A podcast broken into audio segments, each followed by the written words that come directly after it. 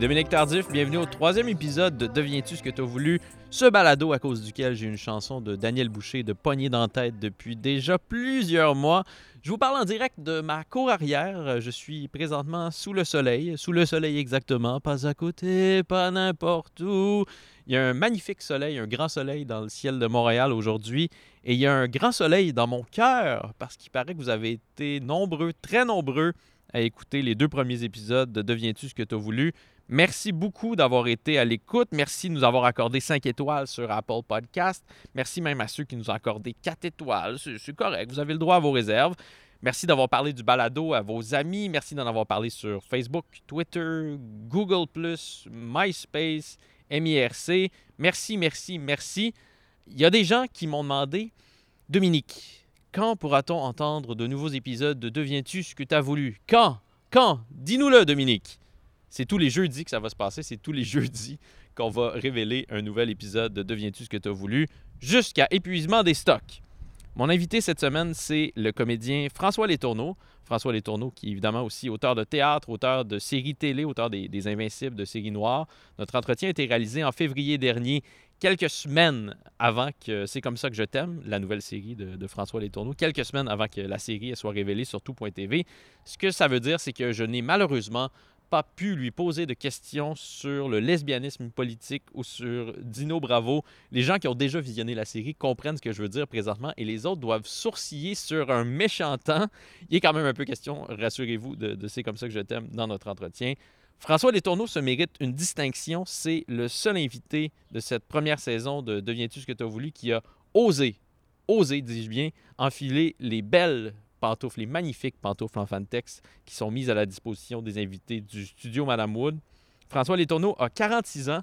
Moi, j'en ai 33. Puis je vous avoue que ça m'a pas tellement rassuré de constater que euh, ses angoisses, ses anxiétés à François, ça s'était pas du tout apaisé avec le temps. Ça s'était peut-être même aggravé. Mais je vous invite quand même à enfiler vos pantoufles en Fantex à vous et à écouter mon entretien avec celui que je considère comme le meilleur auteur de télé au Québec, François Letourneau.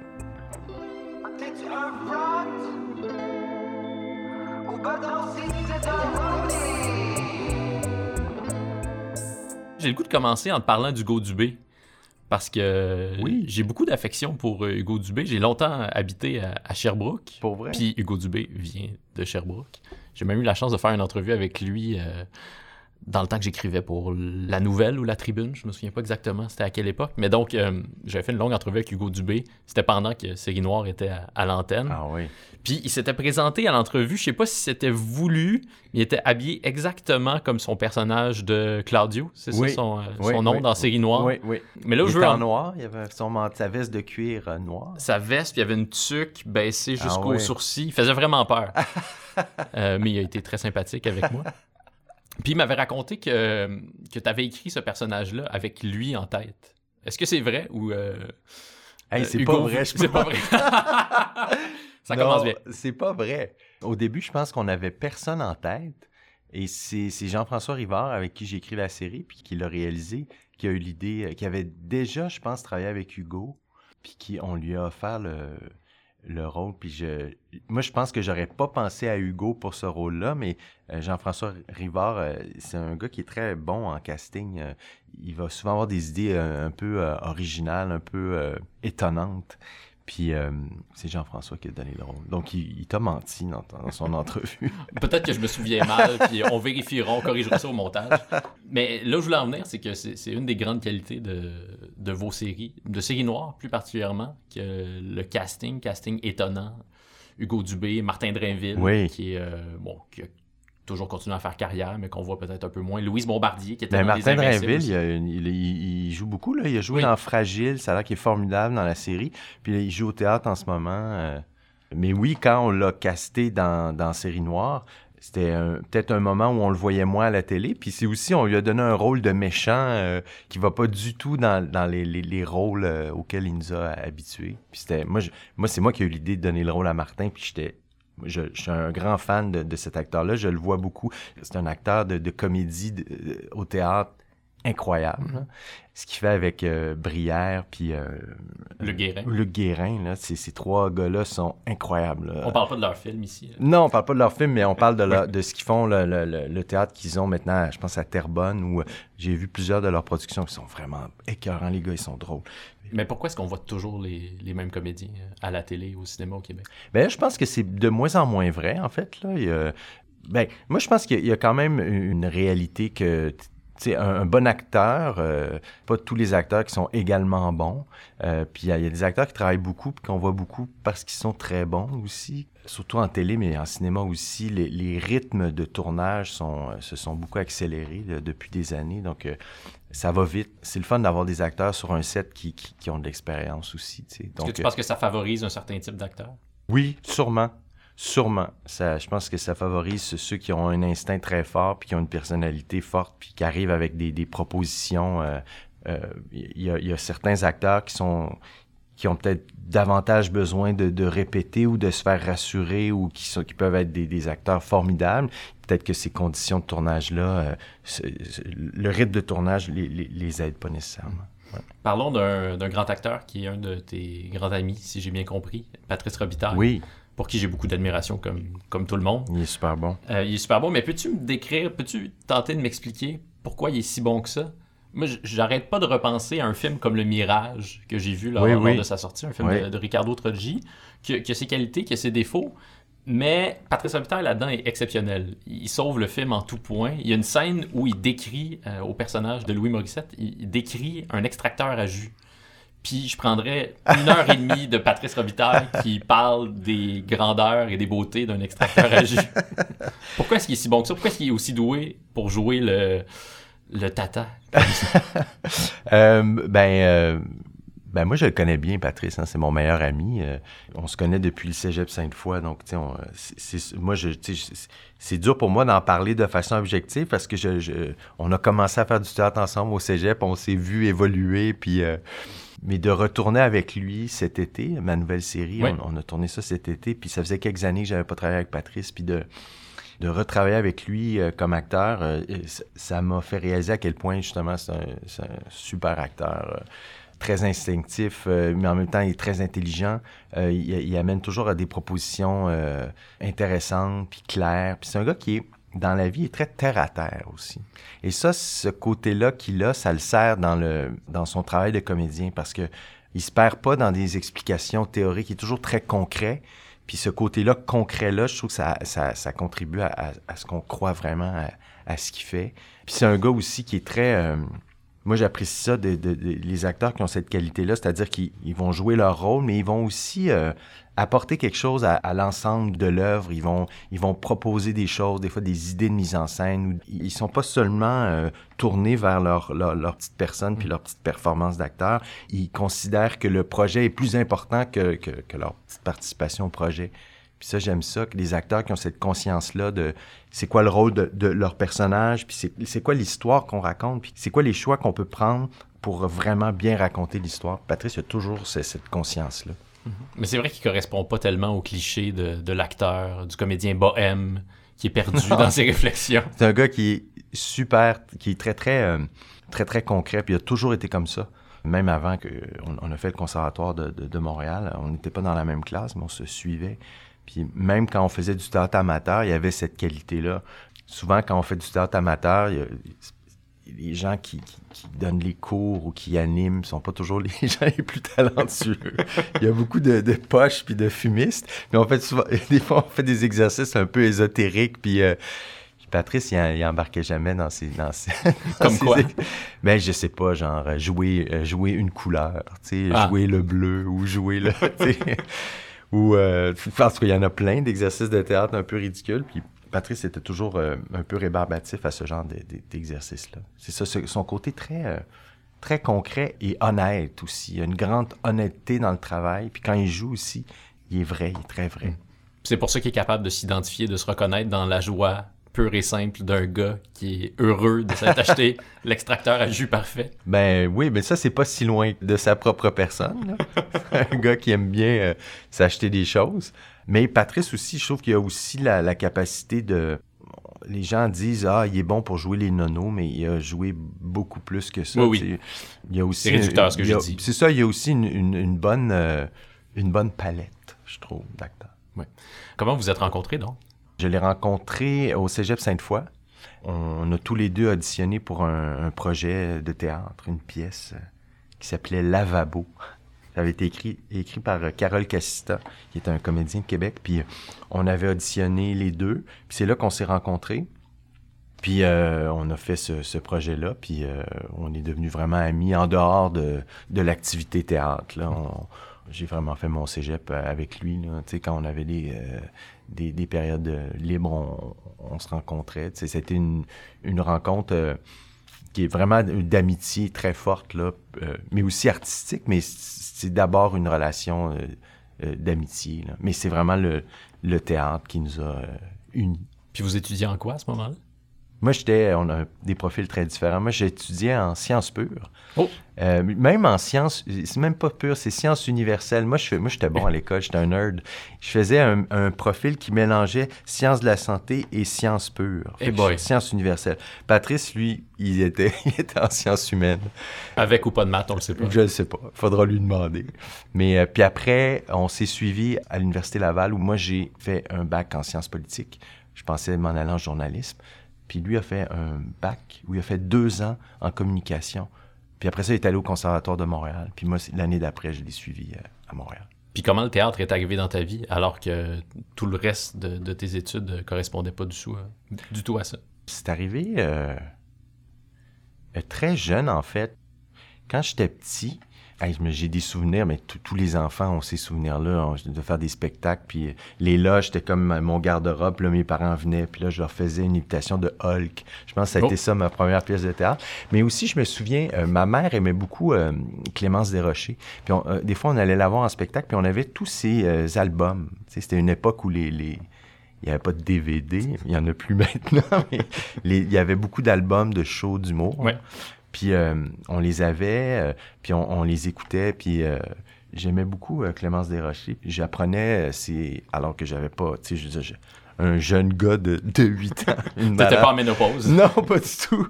Mais j'aimais, je trouvais ça drôle, puis je prenais par cœur ses monologues. Fait que ça a été comme... c'est bizarre. hein? Oui. Ça a été, je pense, ça, c'est mon premier contact. Puis après ça, euh, il y a eu l'impro, comme bien des gens de ma génération. là. C'était le début de la, de la LNI à, à Télé-Québec. Puis euh, en sixième année, euh, avec mon ami Guillaume Champoux, qui, qui est comédien aussi maintenant, on a fondé une, ligue d'improvisation, puis on a fait de l'impro. Puis c'était une façon pour moi de, comme bien des acteurs encore. Mon histoire n'a rien de particulier, n'a rien d'extraordinaire. Mais c'était une façon de sortir de ma coquille puis de m'exprimer. Euh, je me souviens quand mes parents venaient me voir à l'impro, ils étaient surpris. Ma mère, elle disait, on dirait que c'est vraiment une partie de toi qu'on qu'on soupçonnait pas. Puis euh, donc j'ai fait de l'impro. Ensuite au secondaire, j'ai continué à faire de l'impro. Euh, là, j'ai commencé à faire du théâtre au séminaire Saint-François. euh, euh, en secondaire 3, 4, 5, on a fait des shows. Au cégep aussi, continué de faire du théâtre amateur. Puis à l'université, j'étais dans la troupe des 13. Puis j'étais arrivé à un point où, euh, moi, je pensais pas faire ça dans ma vie. Moi, j'aim- j'aimais ça, l'université, en fait. J'ai étudié en sciences politiques. Je pensais m'en aller en journalisme, mais je, je, je, suis tombé en amour avec la philosophie politique. J'aimais beaucoup ça.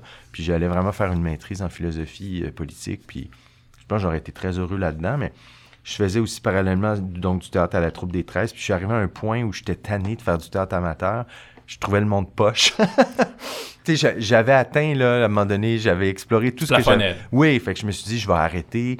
Je trouvais les gens pas sérieux, puis euh, je prenais ça trop à cœur. Puis pour moi, c'était pas seulement une activité là, euh, parascolaire, c'était important. Puis j'ai dit, je vais arrêter, mais j'ai été un peu entraîné par. euh, J'avais beaucoup d'amis qui ont commencé à faire leurs auditions pour les écoles de théâtre. Puis euh, Patrice, l'année d'avant moi, il, était accepté. Puis euh, moi, je, là, je terminais mon bac, puis il, était à Montréal, puis il me parlait de, de- de ce qu'il faisait au conservatoire. Ah oui, c'est vrai, j'ai aussi donné la réplique à, à une amie pour les auditions l'année d'avant. Puis euh, j'ai fait la réplique au conservatoire à Montréal. Puis après l'audition, euh, Normand Chouinard, qui dirigeait l'école, était venu me voir. Puis ils n'ont ils ont, ils ont pas pris la, l'ami en question. Mais ils sont venus voir, mais ils ont dit... On la salue. oui, on la salue. Mais, euh, mais, euh, mais elle a été prise au Conservatoire de Québec, donc ça, ça va. Mais il- donc, Normand, il, est venu me voir, puis il m'a dit Hey, on t'a trouvé bon, on aimerait ça que tu te présentes l'année d'après. Et ça, ça m'a flatté, l'ego. ça m'a vra- ça a vraiment fait une différence, en fait. C'est comme d'avoir quelqu'un euh, de sa stature euh, me dire ça. On dirait que j'ai commencé à avoir un peu confiance en moi. Fait que l'année d'après, je me suis présenté, puis j'ai été accepté. Alors, j'ai tout quitté pour euh, Montréal. Parce que tu doutais, euh, tu doutais beaucoup de, de ton talent? Ben, en fait, c'était pas concret pour moi. Hein. J'habitais à Sainte-Foy. C'était pas un métier concret, en fait. Même, je me souviens, quand je suis arrivé au conservatoire, à Montréal, là, j'avais des profs, j'avais Gilbert Sicotte, euh, des, des gens qu'on voyait à la télé. Je me souviens d'avoir dit, hey, c'est vrai, il y a aussi la télé et le cinéma. J'avais jamais pensé à ça.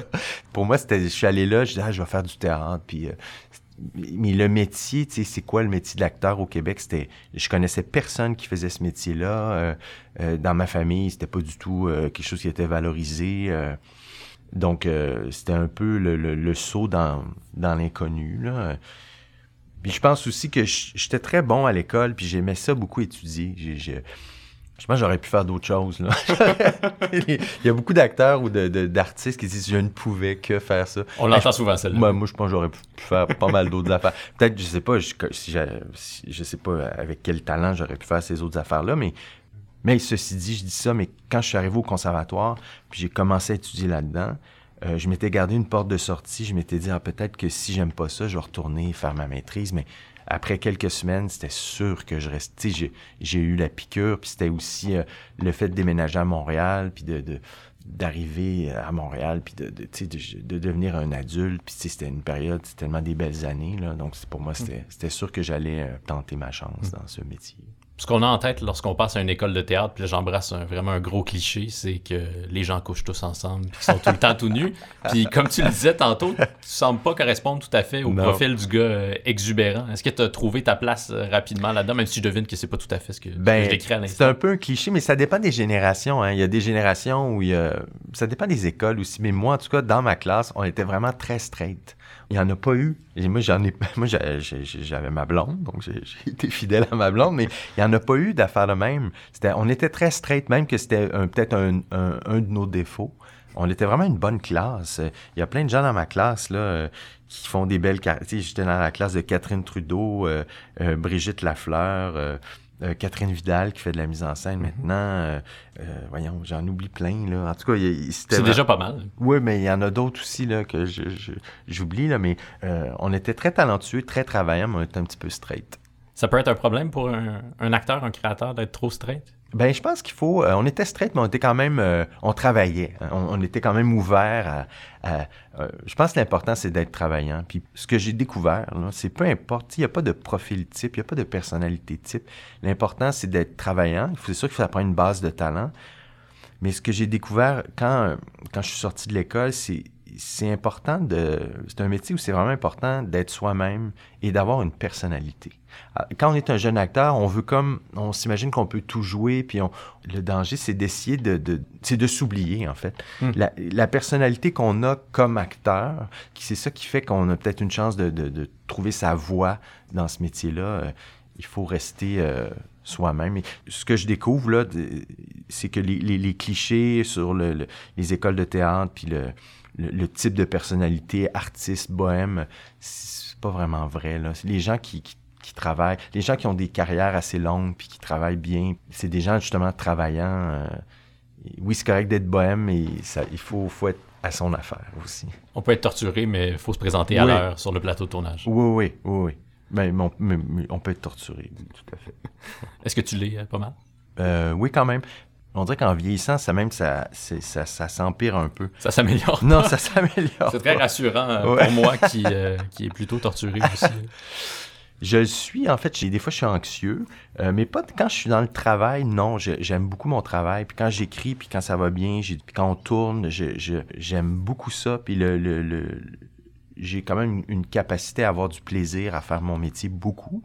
Mais j'avoue que là, par exemple, là, je viens de terminer une nouvelle série, là, elle, elle va être diffusée, les gens vont la voir. Euh, Là, ça- moi, c'est toujours un moment où qui est à la fois très excitant, mais aussi euh, très euh, énervant. On, espère que les gens vont aimer ça. On se dit, écoute, ça fait trois ans que je travaille là-dessus, ce serait le fun que ça marche bien. Euh, Donc à ce moment-là, des fois, j'ai des journées où je deviens plus euh, anxieux.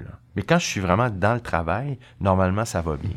C'est, des fois, c'est tout ce qui entoure le, le travail qui me, qui je trouve plus anxiogène. Puis quand t'es anxieux, qu'est-ce que tu te dis euh, dans ta tête? C'est quoi tes, tes mantras euh, violents que tu te répètes?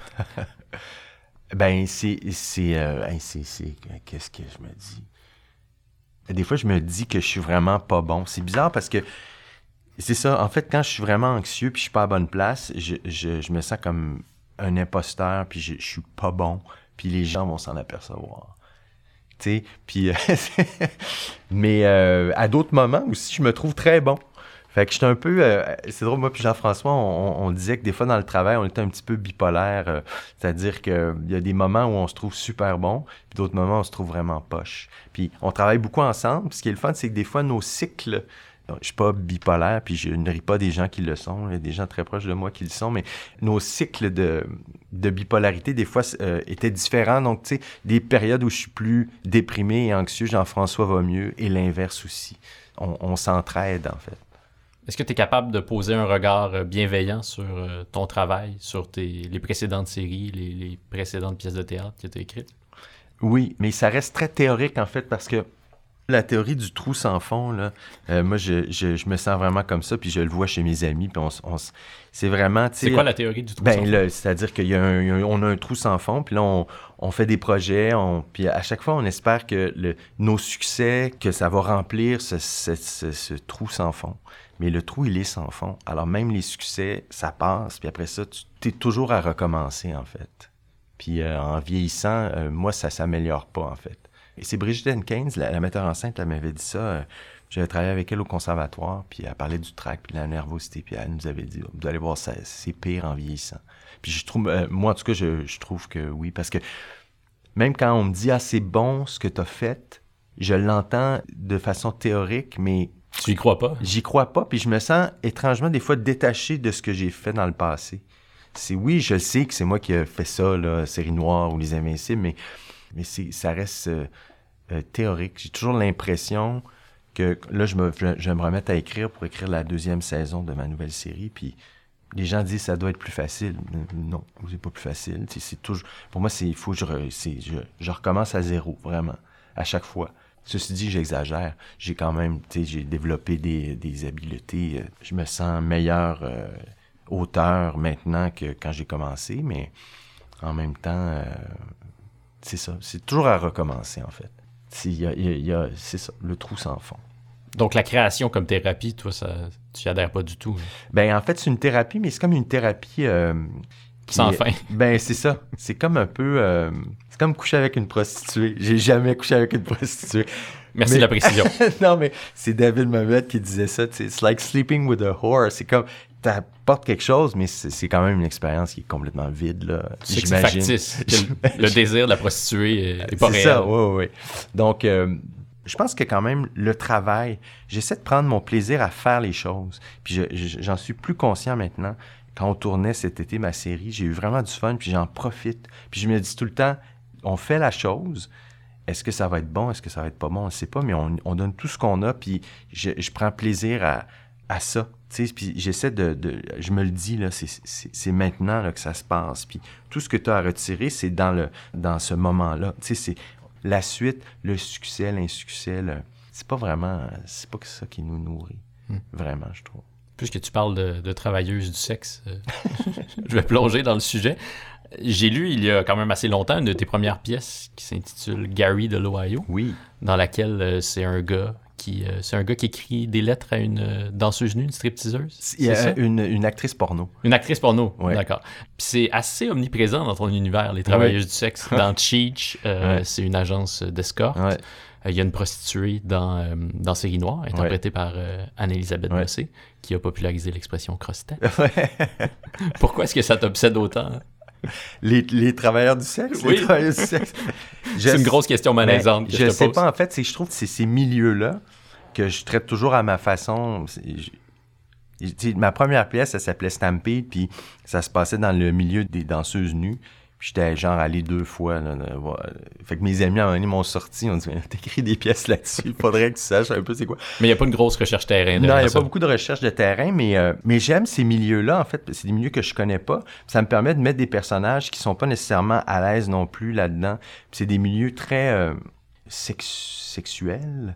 euh, mais j'essaie toujours de raconter des histoires d'amour dans ces milieux-là. Je sais pas, je trouve qu'il y a comme, des, comme une opposition entre la dureté du, du milieu puis la, la, la beauté d'une histoire d'amour. Il y a toujours ça dans, dans mes pièces ou dans, dans Série Noire, il y avait ça aussi. Je sais pas, je- ma réponse est très bonne. Mais tu as l'air d'être fasciné par les milieux interlopes que tu fréquentes pas forcément. non, ben non, ben même ma nouvelle série, c'est c'est l'histoire de gens qui vont devenir un peu des, des, des criminels. Mais encore là, c'est toujours un prétexte pour parler d'autres choses. C'est des milieux qui me servent de décor, en fait. C'est jamais le sujet de, de mes pièces ou de mes séries. Mais je trouve que c'est des décors, euh, c'est des décors qui sont souvent utilisés. là. Mais euh, j'aime ça, je sais pas pourquoi. Mais on le dit trop peu que les meilleures séries de, de mafia, par exemple, les Sopranos, c'est bien sûr un portrait qui m'apparaît crédible du monde de la mafia, mais c'est aussi, d'abord et avant tout, en fait, une série sur un gars qui vieillit puis qui sombre dans la dépression. Oui, oui, oui. C'est beaucoup plus ça qu'autre chose. Oui, ben, même, tu sais, tous les films de Scorsese Oui. aussi, c'est tout le temps, c'est un prétexte pour parler d'autres choses, mais c'est sûr que c'est des milieux où il se passe des choses, tu sais, gens euh, quand même frôlent la mort plus que toi puis moi dans nos vies, donc des fois, dramatiquement, ça peut être, ça Oui. peut donner un peu de ressort, mais euh, ouais, c'est- c'est des milieux qui, qui sont, euh, qui sont fascinants, mais dans mon cas, comme je sais ça, comme je, fais pas beaucoup de recherches sur le terrain, je les utilise euh, pour parler d'autres choses souvent. Puis d'autres choses qui est un peu à l'opposé. J'aime les, les, les, contrastes. là. Je, fais souvent ça, en, fait, euh, dans mes pièces puis dans mes séries. C'est-à-dire, euh, c'est ça, le contraste entre, des fois, entre le milieu dans lequel ça se passe. Comme Série Noire, ça se passait dans le milieu de la télé, mais c'était pas du tout un show sur le milieu de la télé. C'est ça, c'est des décors. Ça fait six fois je le dis. Tu couperas ça, c'est pas bon. Ce que ça dit sur le, le milieu de la télé, série noire, c'est-à-dire que le milieu de la télé serait peuplé de gens qui savent pas tout ce qu'ils font.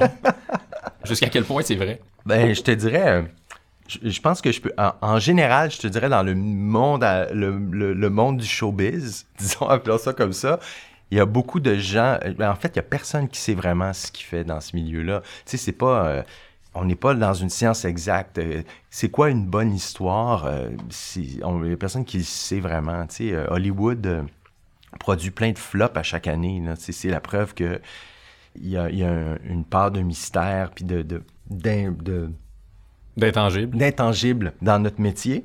Et notre métier va attirer des fois des gens qui, eux, sont pas nécessairement des, des, des artistes, mais qui sont des, on va dire, producteurs ou diffuseurs en télé ou qui, euh, des fois, pour se donner un peu de, de confiance en eux-mêmes, vont euh, essayer de nous faire croire qu'ils ont compris. Mais moi, je, ça, je, je, je me laisse pas berner par ça. Il y a personne. Moi-même, je sais pas trop ce que je sais pas ce que je fais là. Tu sais, je- je- j'essaye de, de, de raconter des histoires intéressantes, mais j'ai pas de. À chaque fois, on ne sait pas si c'est bon ce qu'on fait. Donc, euh, les gens qui ont beaucoup d'assurance, je me méfie toujours de ces gens-là. Puis il y en a dans le milieu de la télé, mais je pense qu'il y en a dans tous les milieux. Oui, je fréquente peu le milieu de la construction, mais j'ai pas de difficulté à imaginer qu'il y a des gens qui, c'est ça, qui bombent le torse et qui pensent avoir tout compris dans ce Ouais. milieu-là aussi. Ouais, ouais. Mais il y a aussi beaucoup de gens qui, heureusement, font confiance aux artistes, puis euh, même en télé. Moi, euh, j'ai commencé au théâtre, puis quand je me suis mis à écrire de la télé, euh, euh, les gens, des fois, euh, me demandaient, mais pourquoi t'as pas peur de perdre ta liberté ou tout ça? Puis euh, j'ai toujours répondu que j'ai, non, je l'ai, je l'ai pas perdu du tout, ma liberté. C'est sûr que l'écriture télévisuelle, il y a des contraintes là, de temps. Chaque épisode doit durer euh, 43 minutes, puis il faut qu'il y ait des, des pauses pour les, les, les pubs, là, mais Puis il faut qu'on veuille revenir après la pause. oui, c'est ça. Mais ça, pour moi, c'est même pas des contraintes. Mais j'ai- toujours travaillé avec beaucoup de liberté. Je travaille avec euh, une productrice, Joanne Fogg, qui me, qui me laisse vraiment beaucoup de liberté. Puis euh, à Radio-Canada, on a quand même été bien, euh, très bien euh, traités. là. Je pense qu'on a peut-être une position un peu privilégiée. là. Mais j'ai jamais senti qu'on me, qu'on me censurait. Puis j'ai- senti beaucoup qu'on me faisait confiance. Comment est-ce que tu as fait donc ce, ce passage-là du théâtre à la télé? C'est Les Invincibles, la première série que tu as écrite? Oui. Euh, ben, ça s'est fait vraiment. euh, euh, c'est Jean-François Rivard qui, lui, avait fait des courts-métrages, puis avait gagné un, prix pour son dernier court-métrage, puis avait été approché par euh, une productrice pour développer une série télé avec des jeunes de 30 ans. Puis, puis il avait vu, je pense qu'il avait vu une de mes pièces de théâtre. Puis on se connaissait un peu, mais pas beaucoup. Puis c'est lui qui m'a dit, ça te tenterait-tu qu'on développe quelque chose? Puis et moi, je l'ai fait au début juste pour l'argent. En fait, mon but, tu sais, c'était juste, ah, OK, on va écrire un premier épisode, puis... Euh, euh, Est-ce que tu as choisi ce métier-là juste pour le cash, évidemment? Oui. non, mais au début, c'était vraiment ça. En fait, euh, on a écrit un premier épisode, puis je sais pas, je pense... c'est sûr que je me disais, j'aimerais ça que ça marche, mais je, puis on a écrit un premier, puis un deuxième, puis puis après ça, c'est la rencontre avec Jean-François. Puis là, j'ai trouvé que parce qu'on venait, on avait un background, euh, des, backgrounds très différents. Lui venait du court-métrage, moi du théâtre. On avait beaucoup à s'apprendre l'un et l'autre. Mais en même temps, on, se rejoignait à plein de points de vue. Et, là, c'est là que, en fait, c'est cette rencontre-là avec Jean-François qui a fait que ça m'a donné envie. J'ai eu envie d'écrire de la. Ben, j'ai envie que les Invincibles, ça fonctionne. Ça a été long, ça a pris quatre ans avant qu'on ait le go en production. Mais. Euh, j'avais aucune euh, ambition euh, d'écrire euh, de la télé, en fait. Moi, je voulais écrire des pièces de théâtre. C'est ça que je voulais faire. Hmm. Puis comment est-ce que tu as commencé à écrire des pièces de théâtre? C'est après avoir commencé tes études ici à Montréal? J'écrivais, en fait, j'ai toujours écrit des nouvelles puis des essais à l'université. Tu sais, j'ai toujours aimé écrire. Quand j'étais petit, là, je prenais... Ma mère avait on avait des machines à écrire chez nous, puis c'était mon jeu préféré, là, puis j'écrivais des petites histoires, puis... Euh, Ta mère était prof de littérature, c'est ça? Puis quand j'étais petit, elle faisait son doctorat, donc j'ai grandi avec plein de livres chez nous, puis j'ai grandi avec une mère qui était toujours en train d'écrire sur une machine à écrire, donc j'ai baigné un peu là-dedans. La machine à écrire, ça a été toujours un objet qui a, piqué ma curiosité. Euh, donc j'ai écrit, j'écrivais des nouvelles, euh, des essais, puis quand je suis arrivé au conservatoire, là, évidemment, j'avais pas le temps d'écrire, mais on, se faisait, euh, les vendredis, on appelait ça des soirées de poésie. C'était des soirées où les étudiants, on se, rejoignait, puis on prenait de la bière, puis... Vous n'étiez pas si sage que ça. Non, c'est ça. Puis là, on, allait lire soit des poèmes ou des extraits de pièces de théâtre, ou des fois, on lisait des trucs que nous, on avait écrits, ou des fois, on allait chanter une chanson. C'était... C'était vraiment des belles soirées. Puis moi, dans ces soirées-là, je me suis mis à, lire certains monologues que j'avais écrits. Puis euh, je me souviens d'avoir eu, d'avoir senti une, réaction très forte de la part de mes camarades qui me voyaient, d'abord qui découvraient mon écriture, puis qui me voyaient aussi interpréter mes propres textes. Puis il je pense qu'ils sentaient, puis me disaient, qu'il y avait vraiment quelque chose qui se passait chez moi comme acteur quand je jouais mes propres textes. Puis c'est à ce moment-là que je me suis rendu compte, quand je disais qu'il faut avoir une personnalité pour réussir dans ce métier-là, ben je me suis dit, ah, c'est peut-être ça qui va... Euh, qui va me différencier, cette capacité-là que j'ai d'écrire, mais aussi de jouer mes propres affaires. Puis quand je fais ça, je me sens, euh, je me disais ça à l'époque, je me sens quand même vraiment à ma place. T'sais. Fait que ça a été vraiment euh, pour moi une révélation. Puis quand je suis sorti de l'école, j'ai écrit une première pièce de théâtre, puis Claude Poisson l'a lu, puis il a dit je vais la monter l'an prochain. Ça, ça a commencé très rapidement. Fait que j'étais bien content. Puis en plus, il a accepté que je joue dans la pièce. Fait que je suis content. Ce qui est fascinant avec la réception des deux séries que tu as écrites qui ont été diffusées à Radio-Canada, euh, Série Noire puis Les Invincibles, c'est qu'on s'attache beaucoup aux personnages masculins, les personnages qui étaient interprètes euh, notamment, même s'ils sont pas du tout attachants. En tout cas, ils sont plutôt détestables. Ils ont plusieurs traits de leur personnalité qui sont très détestables. Puis les femmes dans ces séries-là, Lynn Lapoffine notamment, on la déteste parce que les personnages masculins l'aiment pas trop c'est plus compliqué que ça, il y a plus de nuances évidemment dans la série. Je résume pour les fins de cette conversation. Est-ce que ça t'a mis mal à l'aise, euh, cette réception-là? C'est-à-dire que la haine que, que Lynn Lapoffine a pu cristalliser ou que même le personnage d'Edith Cochrane a pu cristalliser dans, dans Série Noire? Tu trouves qu'Edith, on l'aimait pas dans Série Noire? Non, on l'aimait quand même. on l'aimait davantage que Lynn Lapoffine. Mais euh, ben. Mais des fois, on peut la trouver un peu castrante. Pour oui, employer ben un oui mais ça, c'est l'histoire qu'on racontait. Mais je pense que les gens aimaient beaucoup le personnage. Tu sais, c'est le personnage qui a peut-être le plus marché dans Les Invincibles. Fait que moi, je fais la différence entre. On peut aimer un personnage comme Marc Arcan, il, n'a que des défauts. Mais c'est un personnage qui a été beaucoup aimé.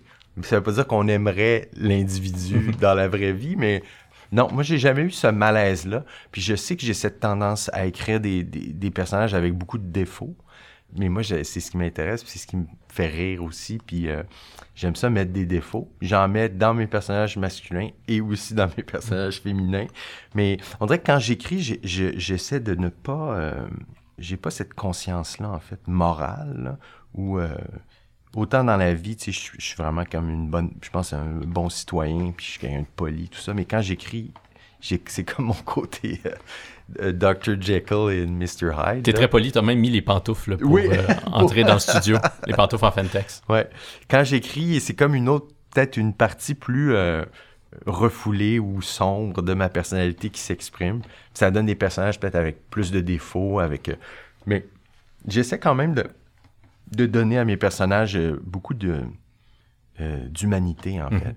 Les gens pensent des fois parce que je joue des, personnages dans ce que j'écris que je suis davantage euh, PA dans Les Invincibles ou je suis plus Denis dans Série Noire, mais pour pouvoir écrire tous ces personnages-là, je, me mets beaucoup, tu sais. Puis Lynn Lapoffine, il y, avait beaucoup de moi dans ce personnage. Je suis quelqu'un qui, des fois, je peux être très contrôlant. Donc, euh, je, mets beaucoup de moi dans, tous, les, personnages. Ce que j'avais en tête, c'est un commentaire du, euh, du créateur de la série Breaking Bad qui s'étonnait que les fans de la série, plusieurs fans masculins de la série, écrivent leur détestation euh, du personnage de la femme de Walter White. Ah ouais? puis alors qu'il était en pleine admiration devant Walter White. Puis il y a évidemment beaucoup plus de raisons de détester Walter White, qui est un criminel qui produit de la drogue, que de détester sa femme, qui Ouais. essaie juste de suivre puis de comprendre qu'est-ce qui est en train de se passer.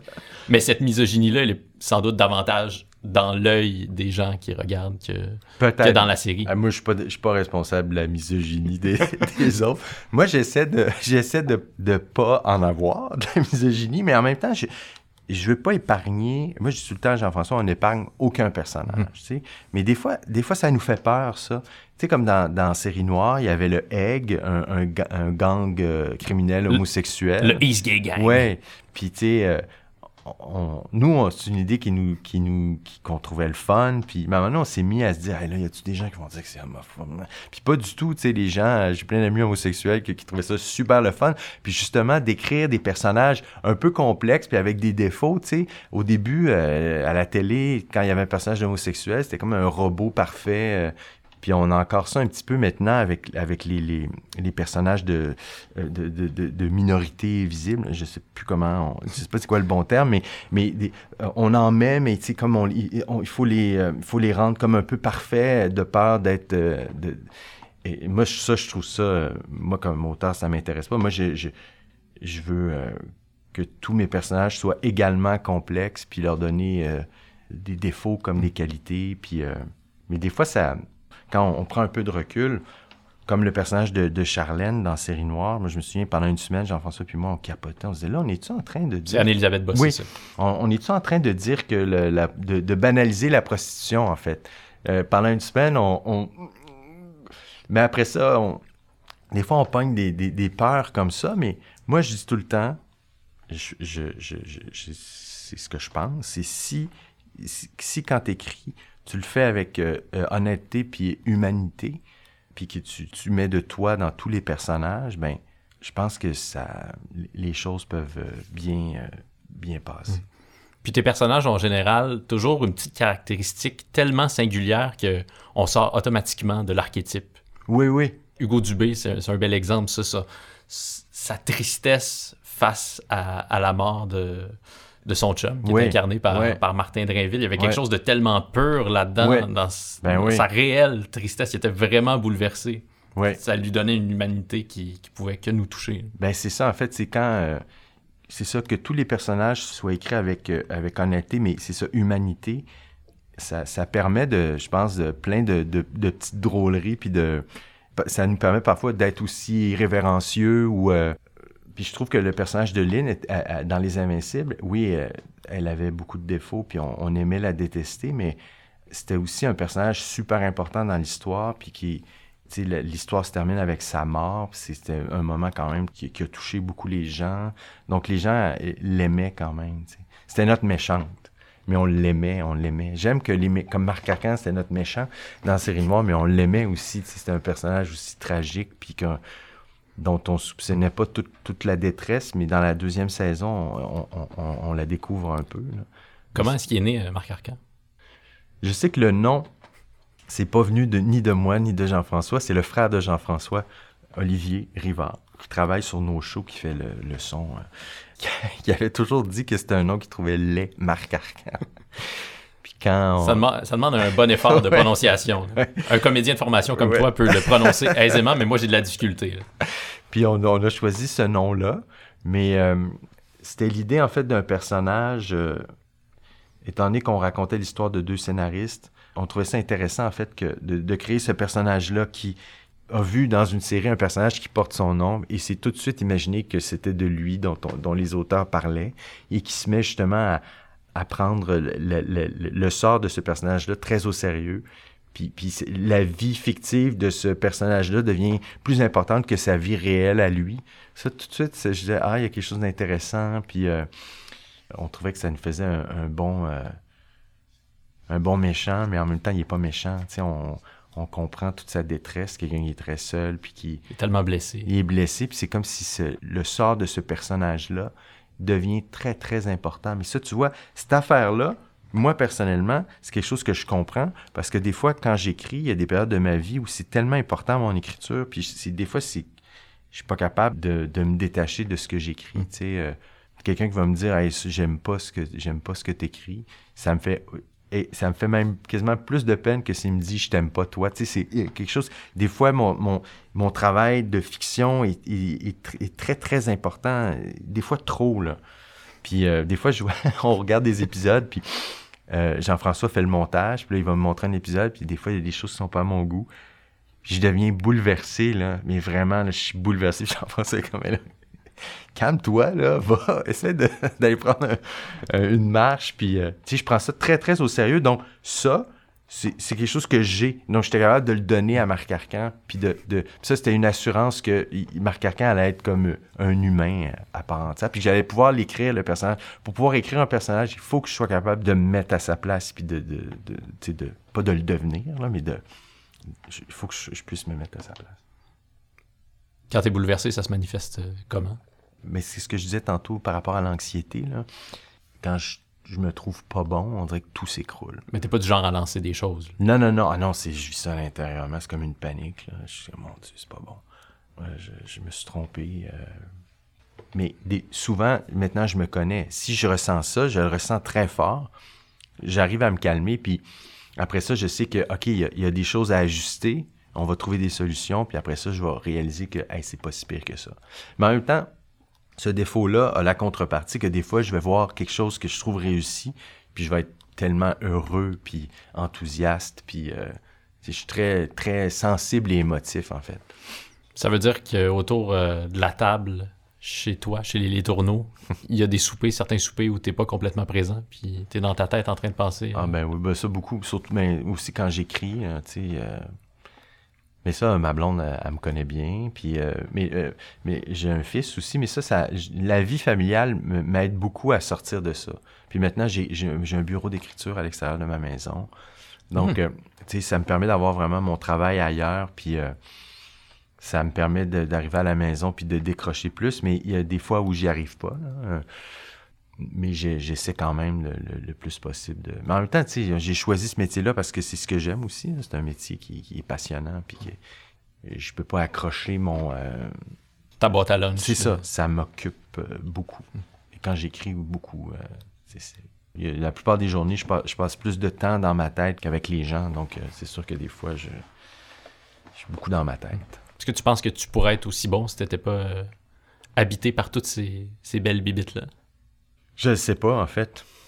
J'aimerais penser que non, en fait, que, que tout, tout cette, euh, ce combat-là intérieur, c'est ce qui fait que je travaille fort, puis c'est ce, c'est ce qui fait que, c'est, que l'é- l'écriture est si importante pour moi, puis c'est ce qui fait que j'écris, en fait. C'est tellement dur écrire que il- ça prend une, une bonne raison, tu sais, ça prend une raison... euh, tu sais, je rencontre beaucoup de gens dans le milieu qui disent « Ah oui, j'aimerais ça écrire. Là. Oui, mais? Sur ce ton-là. Oui, c'est ça. T'écris-tu? Non, mais là, je pense que j'ai une idée, là, mais... Je, je leur dis pas, mais à chaque fois, je me dis, ben, se peut que ça marche pas ton projet. tu sais, si t'as pas le, si t'as pas un, besoin, là, vraiment fort d'écrire, puis qui, qui, a, rien à voir avec ce que ça peut t'apporter, euh, l'argent ou le, succès, ou si t'as pas juste, moi, je, je vais toujours écrire, puis je, vais- je, vais, je vais écrire, euh, même quand euh, je vais être vieux, puis que mes, mes, mes affaires seront pas produites, là ça prend, il faut avoir quand même cette volonté-là. Puis ça, je l'ai. Mais ça vient avec son lot de, d'insécurité. Pour revenir à la représentation des femmes dans tes séries, Oui. j'ai quand même lu dans une entrevue que tu as accordée au sujet de, de cette nouvelle série qui euh, va être parue au moment où cette conversation-là va être diffusée. Euh, j'ai lu que tu avais voulu donner plus de place aux femmes. Oui. Pourquoi? Oui.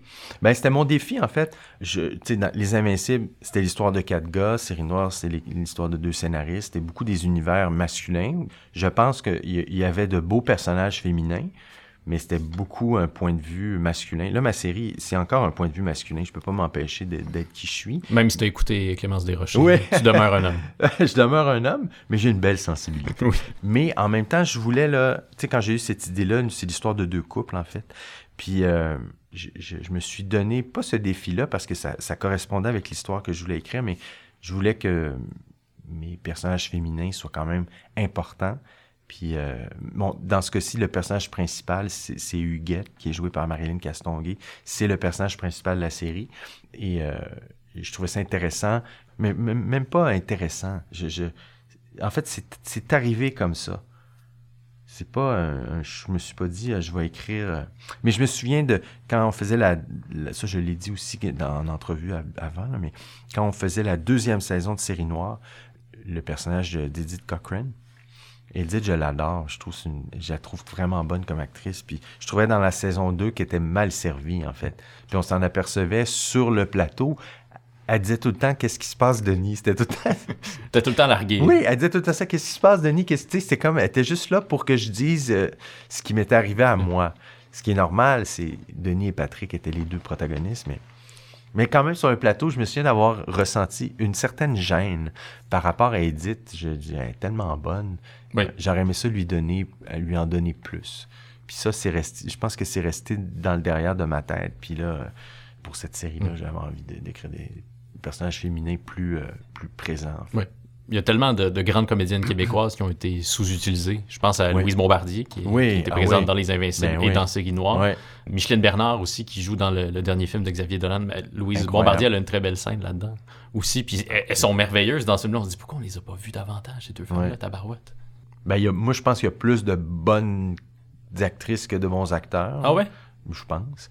Mais je pense qu'en télé, là, et non seulement ça a changé, mais il y a, il y a- on a quand même une tradition de téléromans et de téléséries où il y a, il y a beaucoup de personnages euh, féminins. Oui.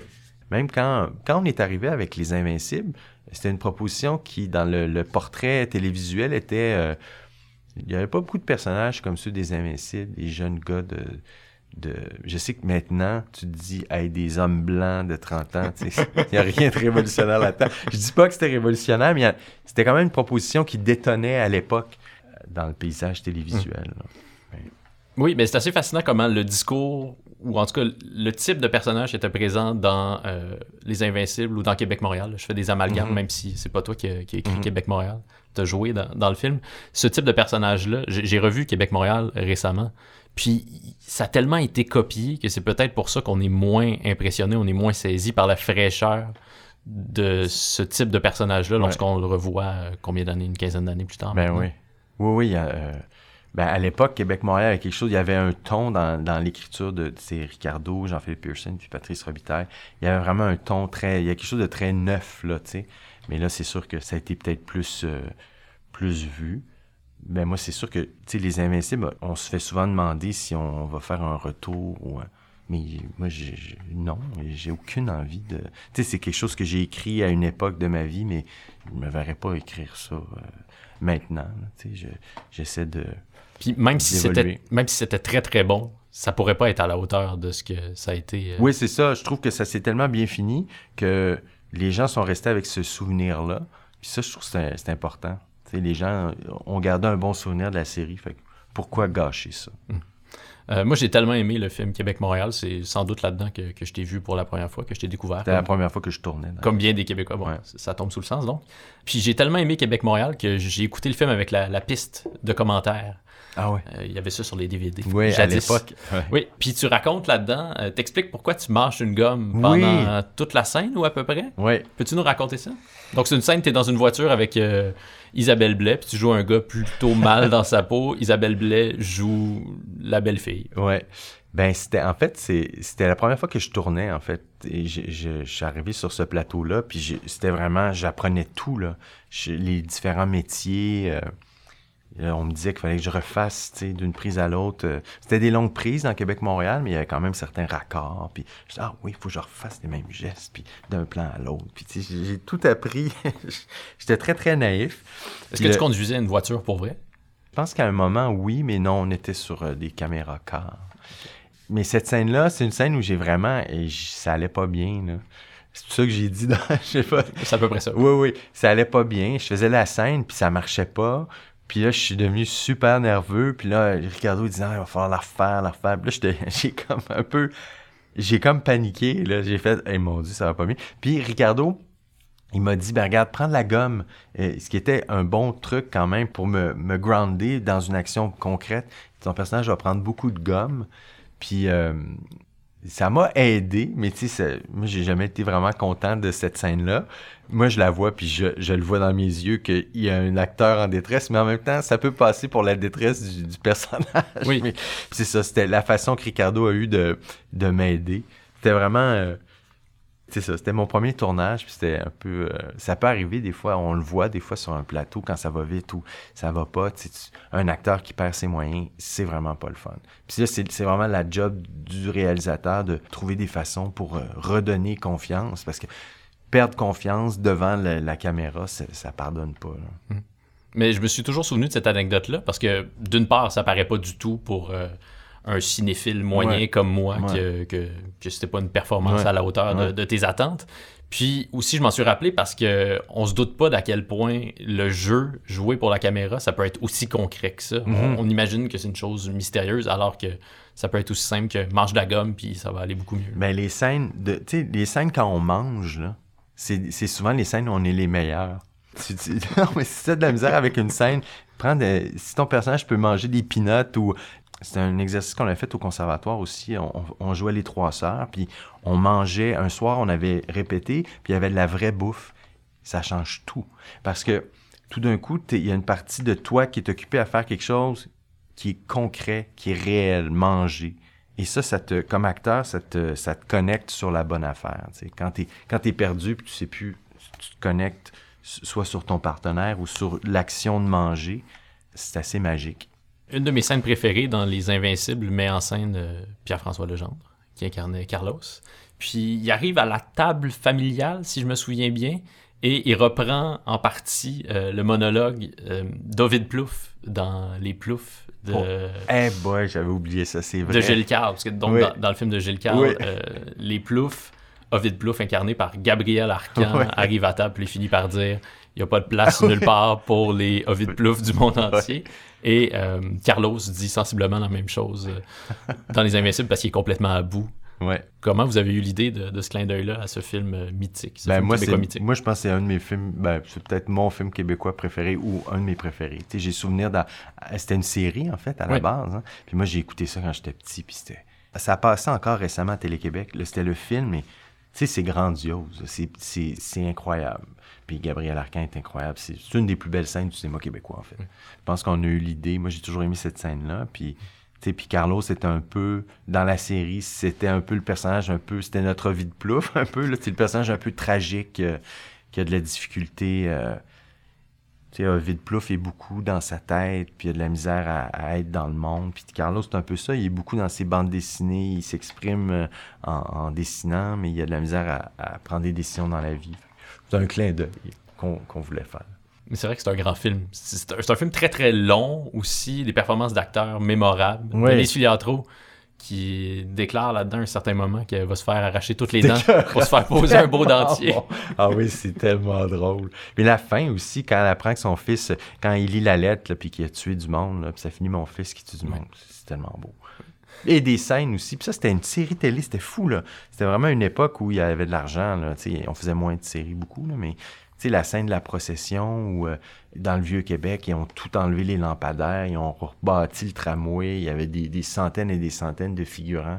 C'est incroyable. C'était des moyens euh, qu'on n'a plus maintenant. Il y a plusieurs euh, répliques mythiques du cinéma québécois dans, dans ce film-là. Puis dans tes séries, il y a plusieurs euh, répliques mythiques de la télé québécoise. Est-ce que tu le sais habituellement euh, avant que la, que la série soit diffusée? C'est lesquelles les phrases qui vont passer à l'histoire? Pas vraiment, en fait. Puis des fois, ça m'énerve un peu quand, quand les gens réduisent un peu à, l'œuvre à quelques répliques. Ah oui, c'est bon. euh, puis je comprends, ils ont aimé les répliques, mais avec Jean-François, quand on travaillait, euh, jamais on ne travaille pas en termes de liner. On n'a pas ce réflexe-là d'humour ou de... Moi, je sais que quand j'écris, il y a des affaires qui me font rire, puis il y a des répliques que j'aime, mais tu sais, j'ai- pas jamais cette volonté-là de Hey, ça, c'est une bonne ligne. Ou, euh, on l'a un peu, tu sais, on veut que ça soit bon, mais mon but, c'est pas qu'il y ait des répliques. Je, suis- bon, je pense pas à ça, en fait. Puis on, on le sait, euh, on le sait jamais. Mais ça, ça me dérange. Encore récemment, j'étais invité dans une émission de radio.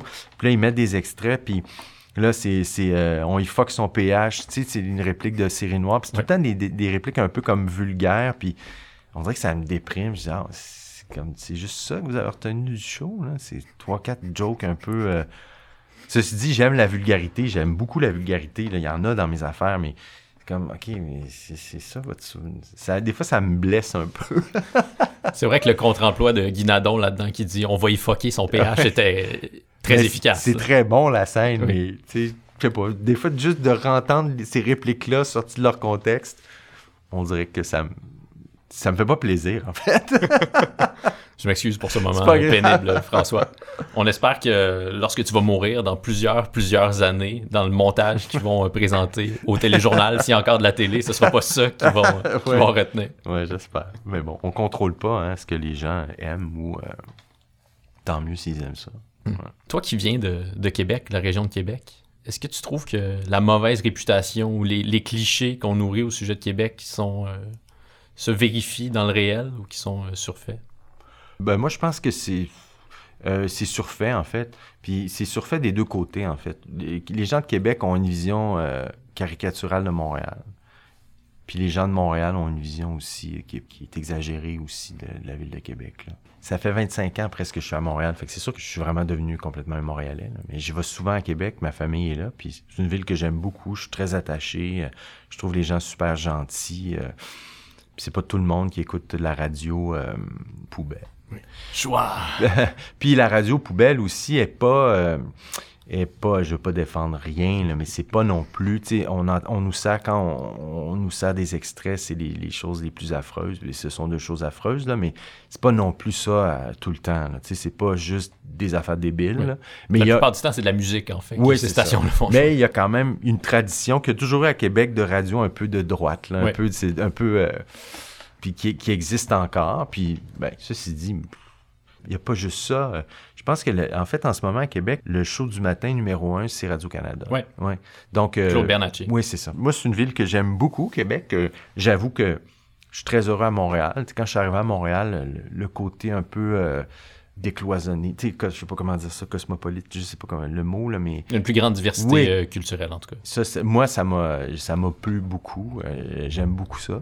Euh, c'est sûr qu'il y y y a- il y a moins ça à Québec. Mais c'est une ville, à chaque fois que j'y retourne, je suis très heureux. Mais il y a toujours une rivalité. Puis je me souviens, quand, j'habitais à Québec, on venait jamais à Montréal. Québec, c'est une ville qui est complètement autosuffisante aussi. Fait qu'on connaissait pas Montréal. Donc il y a beaucoup de... il y a un problème de, de communication entre les deux villes. Est-ce que tu vas encore beaucoup au théâtre? Euh, J'y vais beaucoup moins, de, en fait, depuis que j'ai un enfant. Hein. J'y allais beaucoup, mais il y a des périodes où j'y vais plus. Euh, quand je suis en écriture, j'aime ça aller au théâtre. En fait, ça m'inspire tout le temps. euh. C'est drôle parce qu'il y a des auteurs qui vont dire Moi, lorsque j'écris, je lis pas, euh, je regarde pas de films, je vais pas au théâtre. Mais je- quand j'écris, moi, en fait, j'écris des séries télé, mais j'en regarde pas beaucoup des séries télé. Moi, ça, tu vois, ça, ça me. Quand j'écris, ça me tente pas d'écouter des séries télé. Mais quand je, je vais aller au cinéma ou je vais aller au théâtre, on dirait que là, il y a comme un. C'est pas le même médium, donc ça me permet de, de décrocher puis d'être moins euh, analytique. Quand je regarde une série télé, surtout quand c'est fait au Québec, je suis un spectateur insupportable. Je deviens très euh, critique, puis des fois de mauvaise foi. Tu sais, des fois, on est. euh, on est jaloux, tu sais, il y a de la compétition, tu sais, c'est pas tout le temps joli. là. Mais oui, j'aime ça aller au théâtre. Est-ce que ça t'arrive encore de vivre des, des grands moments au théâtre, même si t'en as vu euh, beaucoup? Oui, oui, complètement. C'est, je sais pas c'est quand le dernier grand moment. Là, en fait, mon plaisir des dernières fois, c'est d'y aller avec mon fils. Hmm. Puis de... On a quand même vu... euh, Il y a quel âge à peu près? il y a 12 ans. là. 12 ans, OK. Puis euh, on a vu quand même pas mal d'affaires. Quand je suis allé voir euh, 887 de Robert Lepage, c'est vraiment bon. Puis euh, il, était, il était super. Moi, je connais un peu Robert. En plus, après, on est allé voir Robert, puis on a visité le décor avec Robert Lepage qui nous montrait. Là, mon fils était Wow. comme... Là, j'ai dit, je sais pas si tu te rends compte, mais c'est pas, c'est pas normal, là. Moi, quand j'étais petit, là, j'allais au théâtre, je connaissais pas, là. mais mon fils, c'est comme, lui, il est chanceux pour ça. Puis qu'est-ce qu'on a vu aussi... euh, ben, on est allé voir euh, Mort d'un commis voyageur, je pense que c'est- peut-être l'an dernier, ou avec Marc Messier. Mm. Ça fait un petit bout de temps. Marc Messier. Oui, ça, ça fait un bout de temps. Mais je trouvais ça le fun qu'il voit ce- cette pièce-là. Mais donc 12 ans, c'est pas, c'est pas trop jeune pour aller voir des pièces euh, aussi sérieuses que ça. Non, c'est ça. là, depuis un an ou deux, on, on- moi, j'aime ça challenger mon fils. Là, on regarde des films aussi, là, des fois qui sont absolument pas... On a écouté Le silence des agneaux euh, en fin de Eh boy. Puis euh, il a trippé. Mais J'ai je- pas fait trop de cauchemars. Non, mais il est très. euh, je l'écoute avec lui, puis des fois je dis ah, là ça va être un petit peu épeurant, puis euh, tu sais je dédramatise, mais puis là maintenant qu'il a l'âge de de tu sais ça de, de voir du théâtre pour grand, je trouve ça le fun. Robert Lepage, tu l'as rencontré où? C'est, euh, Québec? Je l'ai rencontré, à- oui, on était allé jouer, je pense, ma pièce Cheech à Québec, au Carrefour, un festival de théâtre à Québec. Puis euh, il avait aimé ça. Puis je- il a joué dans Les Invincibles aussi. Après ça, je l'ai- je Oui, lui c'est ai donné un rôle dans Les Invincibles. Puis euh, Comment on approche Robert Lepage pour faire un petit rôle dans une série télé? Ben moi j'appelle c'est sa sœur en fait qui s'occupe de je connais sa sœur puis j'ai- ses coordonnées fait que je je, je l'ai appelé puis il était bien content il était très drôle aussi c'est tellement un gars euh, terre à terre et gentil et, c'est là que tu vois que les gens euh, des fois les plus talentueux sont pas les, les plus prétentieux ou les plus euh, c'est la qualité de son théâtre aussi c'est tellement euh, il y a une simplicité euh, une authenticité qui est en même temps ça c'est dur à faire là, mais qui qui qui, qui est vraiment euh, admirable, je trouve.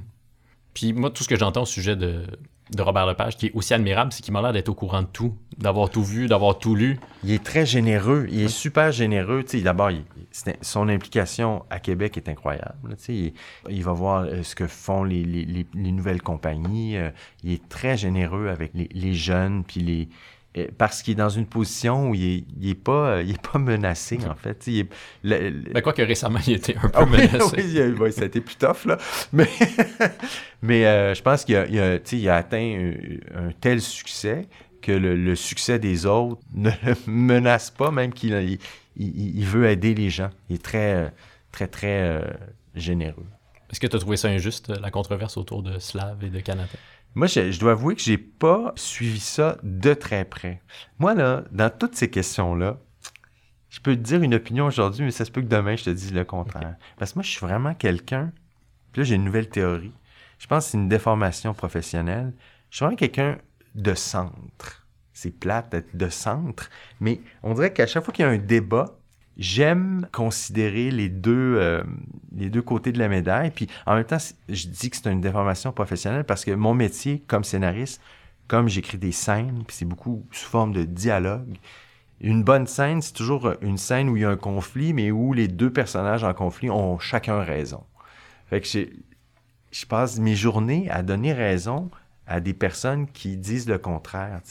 Donc, euh, ça fait que quand il y a des controverses comme ça, j'arrive à, je comprends, euh, j'arrive à comprendre les arguments des deux côtés.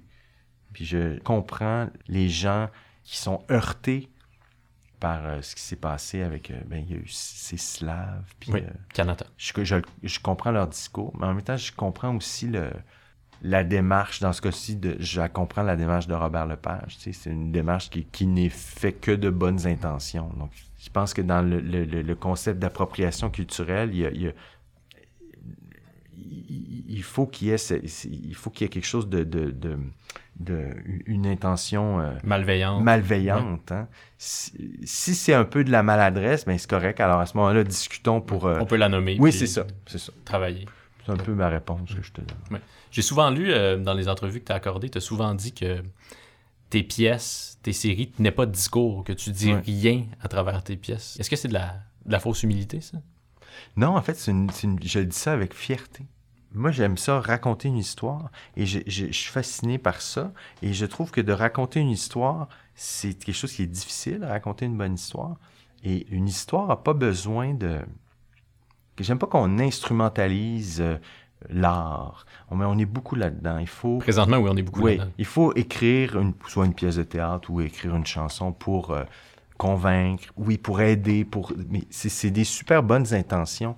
Mais moi, je pense que si dans la vie, tu es animé par ces intentions-là, ben, tu n'es pas obligé de. Tu peux faire autre chose aussi, puis devenir euh, travailleur social, ou d'aller dans quelque chose où peut-être, je, parle pour moi, mais moi, j'écris pas, quand je dis j'écris pas pour dire des choses, je veux pas convaincre personne, j'ai pas- il n'y a pas de message, y a pas.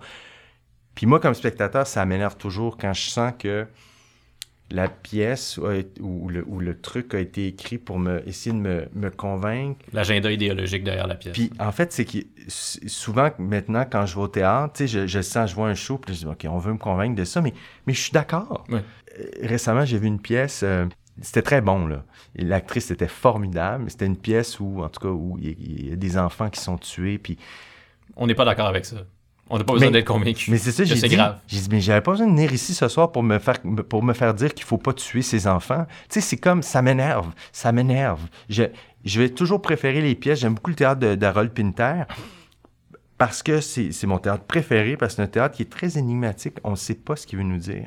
Mais en même temps, c'est fascinant. Puis, mais il y, y a comme juste cette histoire-là qui, qui peut, qui veut dire plein de choses. Puis je trouve que raconter une histoire, c'est aussi avoir la possibilité de dire plein de choses, mais des fois contradictoires. Ou, qui t'échappe. oui, c'est ça. Oui, beaucoup. Ah, Mm. Parce qu'on dit des choses malgré nous aussi. Là. Mais je trouve que quand il y a cette volonté-là de convaincre ou de... Comme spectateur, ça m'énerve. Puis comme artiste, des fois, je... euh, Mais on est beaucoup là-dedans, là, en ce moment. On tolère mal l'ambivalence morale des œuvres. Oui.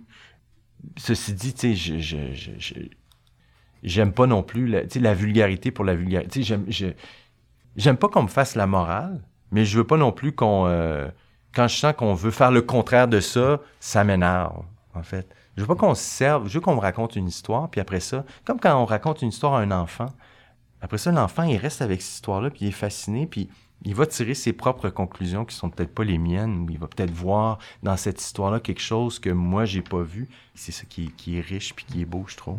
De vouloir tout caser, puis de dire, ben, c'est ça que j'ai voulu dire. Tu sais, des fois, on, on va au théâtre, puis on, on lit le mot de l'auteur, puis là, c'est comme, OK, ben... Pas besoin de voir la pièce. Ben, c'est ça. Fait que tu dis, mais pourquoi t'as écrit la pièce? Moi, je dis tout le temps, si vous voulez savoir ce que j'ai dit, ben, lisez la pièce ou regardez ma série, mais il n'y a pas d'autre, je peux pas vous le dire d'une autre façon que si vous, vous, vous regardez l'œuvre dans son entièreté.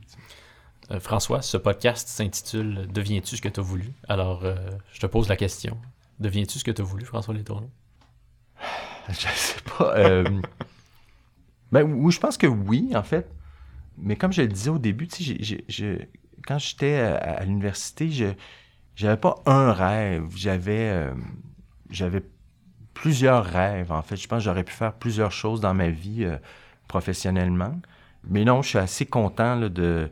J'aime mon métier, euh, j'ai la chance de le faire. euh, je pense que je suis pas trop. euh, je suis pas si pire, je trouve. Ton spectacle hommage à Clémence Desrochers, c'est pour quand? Euh, jamais. jamais, non, j'aurais trop peur de. Je pense que je suis pas. Je serais pas le bon interprète.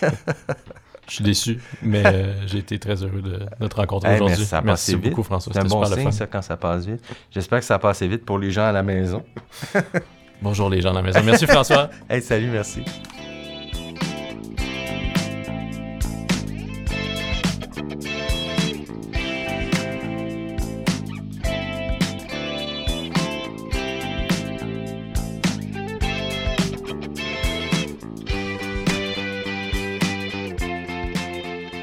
Vous avoue que ça m'a fait un peu mal de réentendre cette entrevue avec François Letourneau.